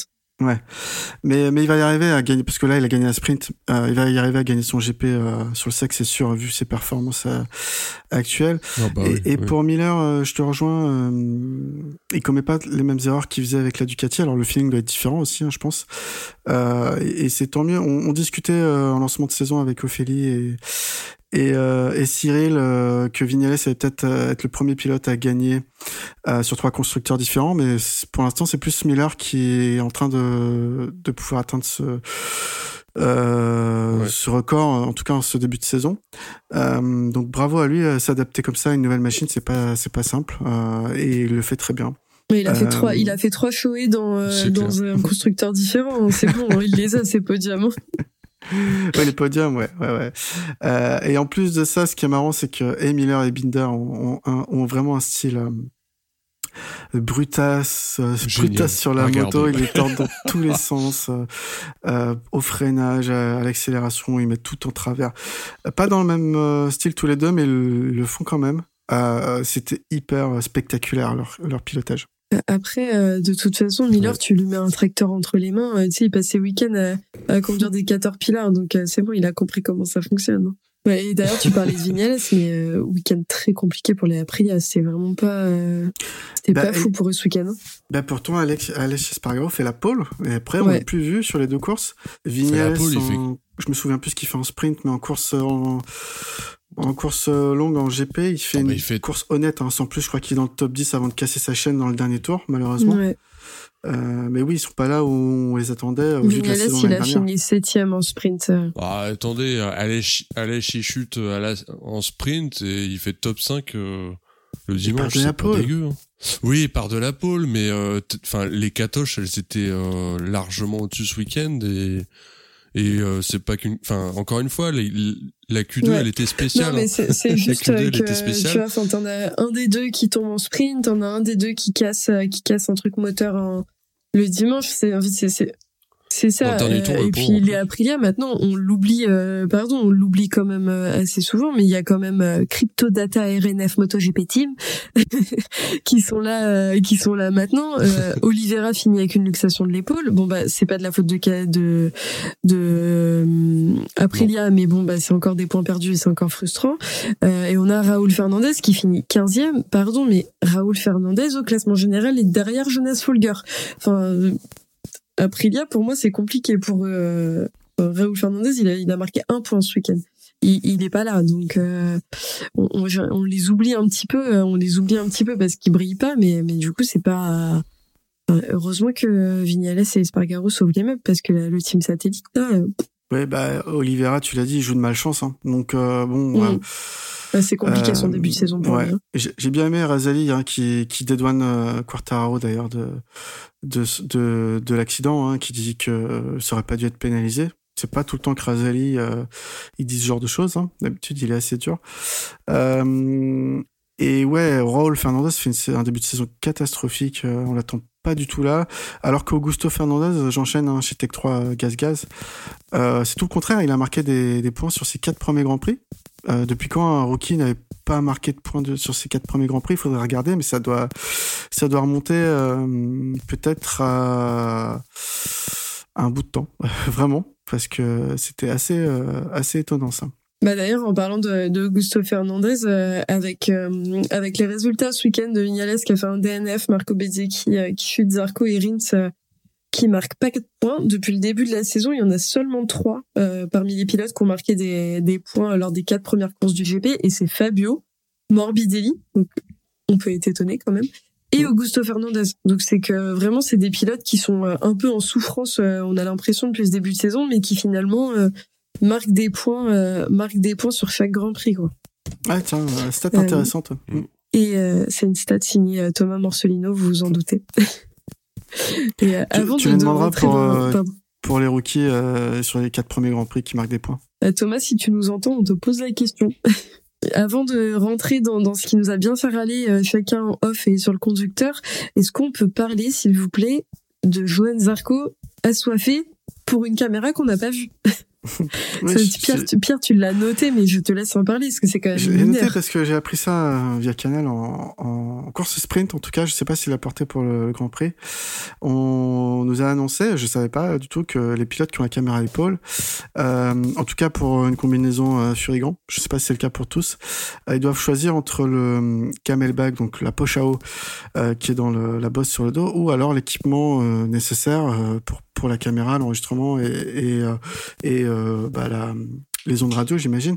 Et du coup, voilà, Zarco en sprint a fait le choix d'avoir la caméra à épaule, euh, donc ne pas boire euh, pendant les, les tours les, les, tours de course, ce qui, qui, est hallucinant, je trouve surtout vu la chaleur qu'il y avait ce week-end. Euh, tout ça pour qu'au final il fasse une courte à, course assez anonyme et qu'on voit pas une seule image à l'écran euh, qui, qui est montrée de, depuis cette caméra. Donc je trouve ça, je trouve ça un peu dommage. Mais sinon, son GP plutôt bon et puis une chute assez incompréhensible euh, donc un peu déçu de son week-end euh, au global euh, à Zarco. Il chute au même endroit que Bezeki. Enfin, je, voilà, cette information inutile, je vous la donne. Mais ouais, un petit, je pense que tu dois être un peu en retrage là, mm. de, de 15 cm et bon, tu te prends une bosse et du coup tu croises l'avant au freinage. Ça doit être, ça doit être ça la raison. Mais ouais, il y a pas grand chose à tirer de ce week-end pour Johan malheureusement. Si je peux euh, parler du coéquipier de Zarco quand même, euh, Martin qui fait un bon week-end au contraire. Euh, euh il termine sur le podium en sprint, non? Ou au pied du podium, je sais plus. Non, au pied du... il, fait, il finit quatrième, je crois, en sprint. Absolument, et quatrième. Et c'est plutôt étonnant pour le coup de le voir finir ses courses, ses courses comme ça. Sur ses roues Ouais, sur ses roues, non mais. Ouais, de le voir finir ses courses. Tu pouvais arrêter cette phrase ici. C'est moche. Donc bravo à lui. Beaucoup, quand même. On va pouvoir parler de ce qui nous a fait râler tous les trois en off ce week-end, qui a fait râler toute la team Seki en pôle et je pense tout l'internet, tous les journalistes, toutes les personnes qui, qui ont vu ces courses, c'est c'est foutu pénalité. Mais parlons-en s'il vous plaît, Freddy Spencer, qu'est-ce qui s'est passé ce week-end? C'était quand même, on le rappelle, euh, Morbidelli qui se prend euh, qui se prend un long lap en course sprint pour factuellement un fait de course. Euh, Fabio Quartararo qui se prend un long lap qui un peu moins démérité que celui de Morbidelli est un fait de course.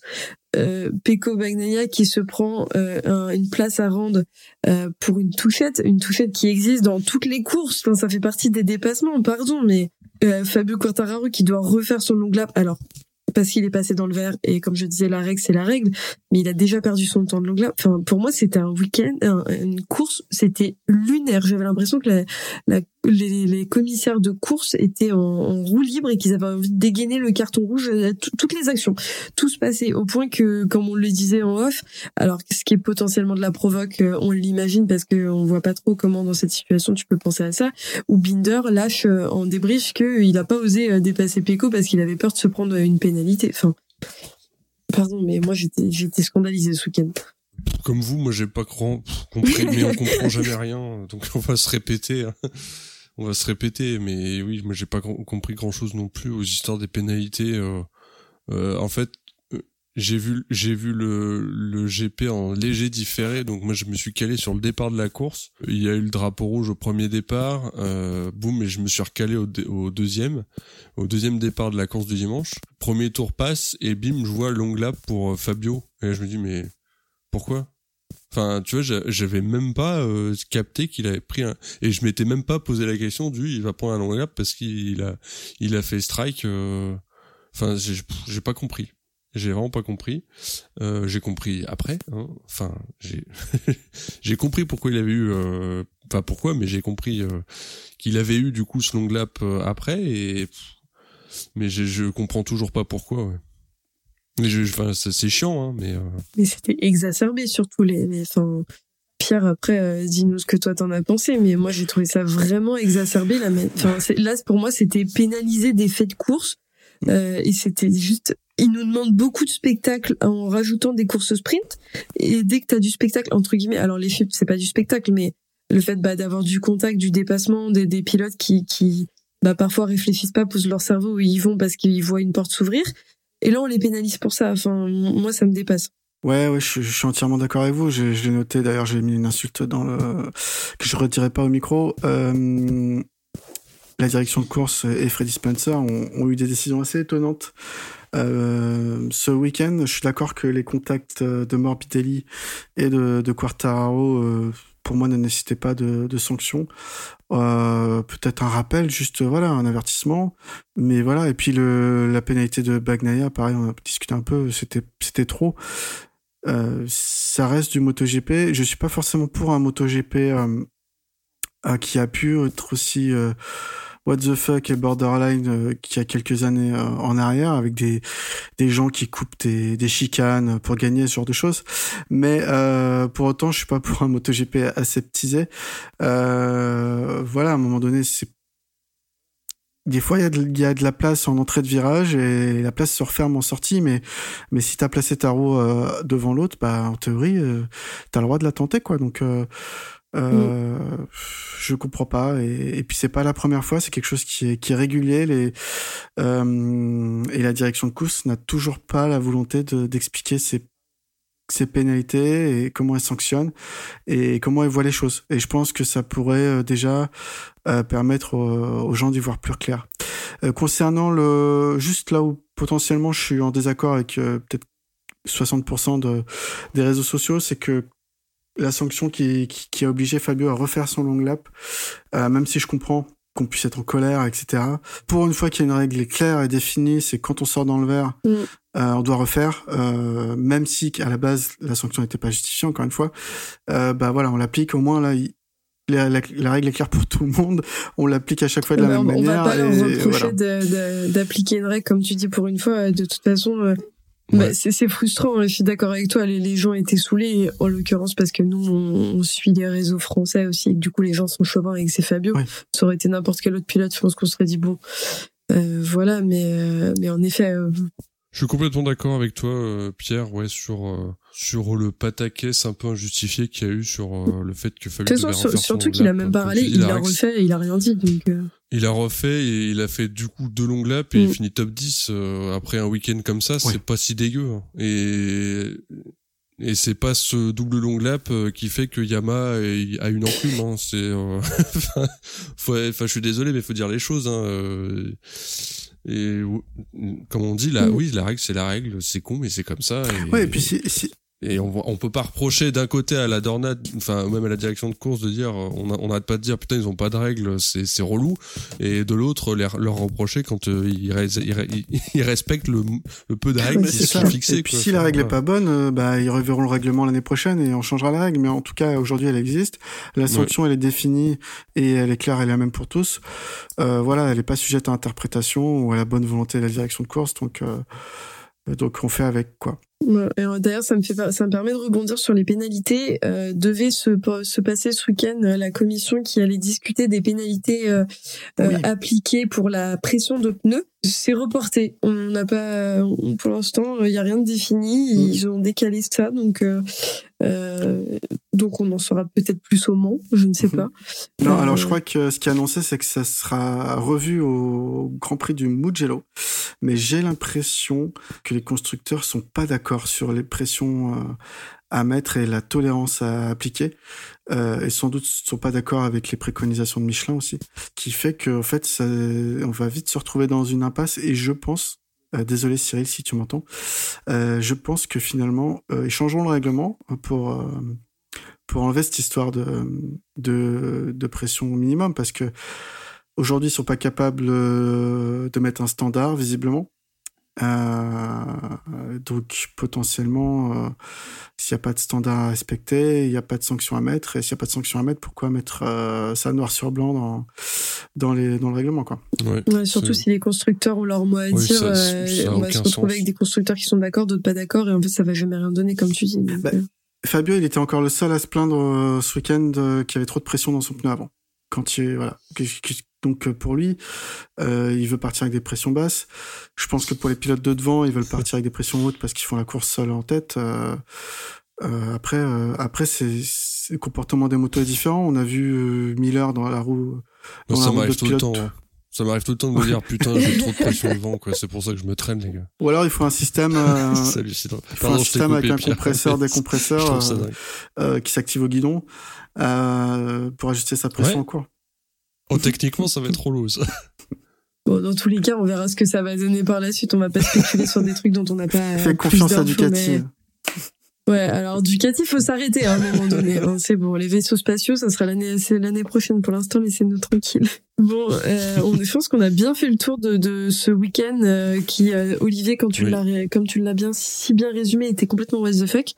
Euh, il y avait ce, ce lundi, ce lundi 1er mai, en ce jour férié chez nous, on a pu profiter des tests de Jerez, pour lequel euh, Bezeki est reparti avec le meilleur temps euh, avec un meilleur temps en 1.36 574 précisément, suivi de Luca Marini, euh, de Fabio Quartararo qui lui a enchaîné plus de tours euh, ce lundi avec 88 tours.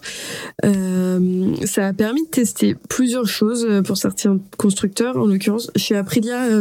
chez Aprilia, il n'y a pas eu de nouveautés testées à Jerez. C'était surtout des, des tests, des, entraînements entre guillemets pour les pilotes, puisque on sait que Maverick Vignales s'est beaucoup entraîné sur les essais de départ, qui est clairement son point faible.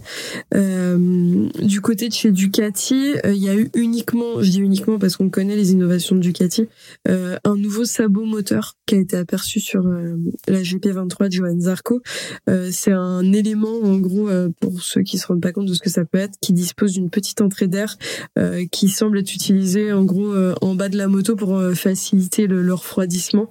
donc je pense que je pense que ça, on le verra peut-être apparaître si ça fonctionne bien. On n'a pas de façon, on n'a pas de retour des constructeurs pour l'instant. Euh, et du côté du 4, on a uniquement aussi, euh, je fais un peu les retours qu'on a pu lire, mais euh, euh Bezeki, et, et Bagnaia qui sont entraînés à améliorer leur départ. Donc c'est pour ça que ça roule parfois moins. C'est que quand tu testes moins, t'as moins de choses, t'es plus sur les sensations, donc c'est toujours plus intéressant pour eux. sur ce qui a vraiment fait la différence ce, ce, lundi sur les tests, c'est Honda euh, qui, a, qui, a, été euh, celui qui avait le, la plus gros, euh, le plus gros test, puisqu'ils ont testé le nouveau châssis pour la RC 213V qui était fabriqué par Calex. Donc c'est c'est Bradle qui l'a testé lundi dans le team satellite Alex Rins et Nakagami ils avaient aussi deux châssis à leur disposition. Euh, donc ils ont pu tester tout ça. On n'a pas de retour, à moins que vous ayez vu des choses, les garçons. Moi, c'est pas le cas. Bah, euh, on n'a pas eu de retour encore sur le sujet, euh, sur le châssis Calex, mais dont on parle beaucoup et il y a beaucoup de rumeurs autour de tout ça. Ouais, j'ai vu que Bradle avait testé le châssis Calex dans les graviers aussi. Et que, a priori, ça va et il tenait le coup. Les pauvres. ah, ça me fait rire. Euh, du côté de, de KTM, euh, de KTM, je vous le fais rapide. De toute façon, on a tellement peu de constructeurs que ça va assez vite.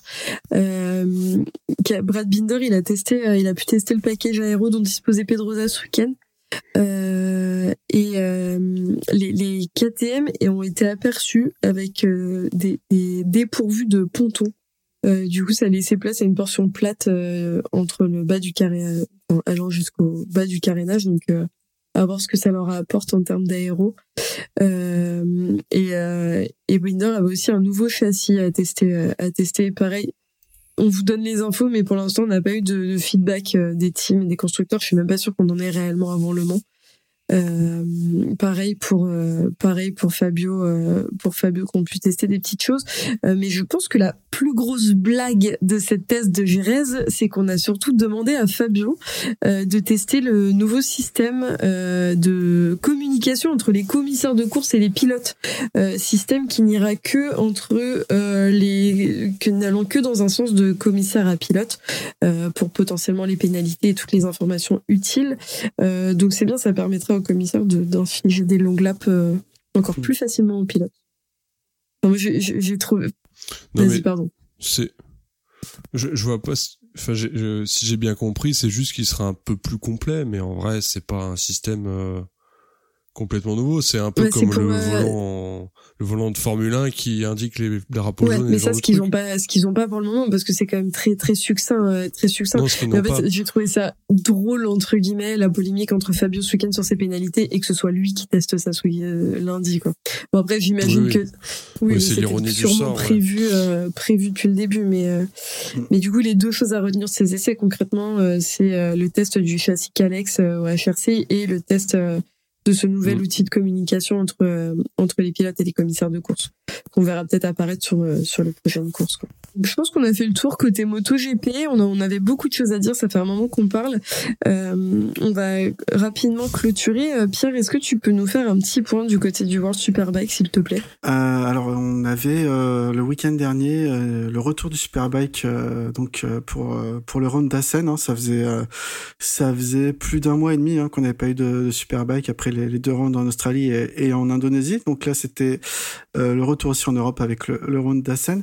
Donc en Superbike Bike, on a eu euh, une triple victoire de Bautista, euh, donc dans les deux courses euh, plus la course sprint. donc Ducati, je vais en parler vite fait, qui, qui signe qui 400 victoires dans la, dans la catégorie reine du, du Superbike, record record historique. Donc il était accompagné sur la sprint, euh, non, sur les, la première course, pardon, de Réa et Razgatlioglu sur le podium. Pour, euh, pour la sprint, c'était Réa et Razgatlioglu également, donc le même podium. Et en course 2, c'était Razgatlioglu qui a terminé deuxième et Locatelli troisième. Euh, on peut signaler aussi le retour de Loris Bass, hein, qui, est, qui est revenu de, de blessure, qui a connu un week-end euh, compliqué avec euh, une 17e position en course 1. Euh, il n'a pas fini en course sprint et euh, également en course en course 2.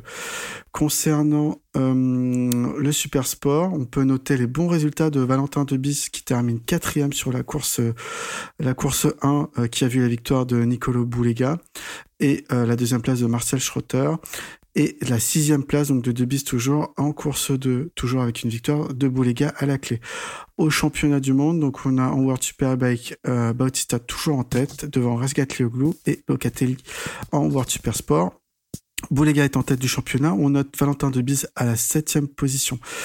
Euh, on peut noter que pour le Grand Prix, enfin le round de Barcelone, hein, ce n'est pas un Grand Prix, pardon, euh, c'est Lucas Mayas qui va remplacer euh, qui s'est blessé sur la course 2 euh, euh, d'Assen en, super sport. Donc euh, Lucas Mayas qui connaît bien cette Kawasaki 600 euh, qu'il a conduit il y a, il y a deux ans, avec qui il a remporté un titre. Et on a également Ivo Lopez, un Portugais qui est champion du Superbike portugais et qui fait une bonne une bonne entrée cette saison en, en Superbike espagnol, qui est leader actuellement du championnat de Superbike espagnol. Donc il va remplacer euh, Michael Van der Mark chez, chez BMW en, en World SBK. Voilà pour les news côté Superbike. C'était très précis, merci, beaucoup Pierre. Euh, moi je vous fais un petit point euh, sur la catégorie que je suis un peu plus. On a un peu chacun de nos petites catégories chouchou euh, chez Seki en pôle. Euh, c'est le Superbike français. C'était la deuxième manche de la saison à Nogaro ce week-end. Euh, donc pour, pour, vous faire un, rapide euh, récap euh, des podiums, il y a eu côté Super Sport 300 Baby Cyprien qui a remporté les deux les deux courses. en course 1, on a retrouvé Justine Pedmont sur le podium à la deuxième place, suivi de Chavot Ryan Euh, donc moi ça m'a fait plaisir parce que je suis très heureuse de retrouver Justine Piedmont sur le podium. Je le, je le répète encore et encore. Pierre le dit aussi. On est tous à le dire chez Seki en pôle, mais suivez cette pilote, elle est incroyable. Euh, et en course 2, c'était un peu similaire, sauf qu'à la place de Justine, on a retrouvé Kylian Rossignol. Euh, du côté des Super Sport 600, en course 1, on avait Bartholomé Perrin, Mathieu Lusiana et Mathieu Gregorio. Et en course 2, Jonathan Johan Gimbert, euh, Mathieu Lusiana et Loïc Carbel. Euh, et du côté des milles, euh, on retrouve des noms que vous connaissez tous. Euh, pour ceux qui suivent, on a en course euh, Mathieu Ginès, Kenny Forêt et Jérémy Garnoni. Pour les pilotes que moi j'ai tendance à suivre et dont je parle assez souvent, on retrouve Martin Renaudin, à la cinquième place et Alan Técher à la quatrième place. Pour ceux qui ont regardé les 24 heures du Mans, ça devrait vous parler, c'est non. Euh, et pour la course 2, euh, on avait Jérémy Garnoni à la première place, euh, Michael Di Meglio, Alan Técher, Kenny Forêt et Mathieu Giner pour compléter le top 5. Euh, et on aura le plaisir de retrouver cette catégorie qui euh, est du coup la catégorie française, à l'Édénon le 26 mai. Euh, donc voilà pour euh, pour ce petit championnat, euh, petit, je dis petit, mais ce, ce vrai bon gros championnat français euh, qui a le mérite d'exister et qui mérite d'être. C'est tout pour nous ce soir. On a fait le tour. C'était un peu long. On espère que vous avez apprécié cet épisode. Euh, nous, on vous retrouve très bientôt pour le débrief du prochain GP euh, et pas des moindres puisqu'il s'agirait du millième GP de l'histoire qui aura lieu dès le 12 mai au Mans. Euh, et pour la petite info, Pierre et moi, on y sera. Donc, ce sera avec plaisir pour ceux qui veulent faire un coup de visir retrouver. Merci beaucoup les garçons. C'était un plaisir d'enregistrer avec vous. Merci, ouais, c'était Merci chouette. euh, à vous deux. Et puis oui, on se retrouve au Mans euh, pour certains. Euh, je sais qu'il y aura beaucoup de monde. Euh, voilà. Bah, j'aurais. Et Pierre, on Nous, se retrouve en Corrèze, j'enchaîne ouais, Le Mans, puis après le road trip moto. Donc, euh, donc ça va être cool. Euh, J'espère vous l'avez que je reviendrai vivant.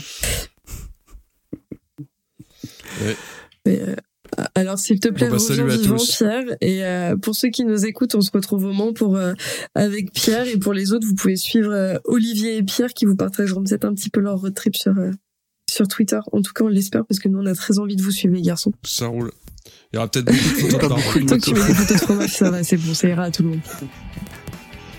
Bah, euh, quand on roule, on roule. hein, on n'a pas le temps de poster des photos. Bon, merci beaucoup, les garçons. À très vite. À. Merci. Ciao.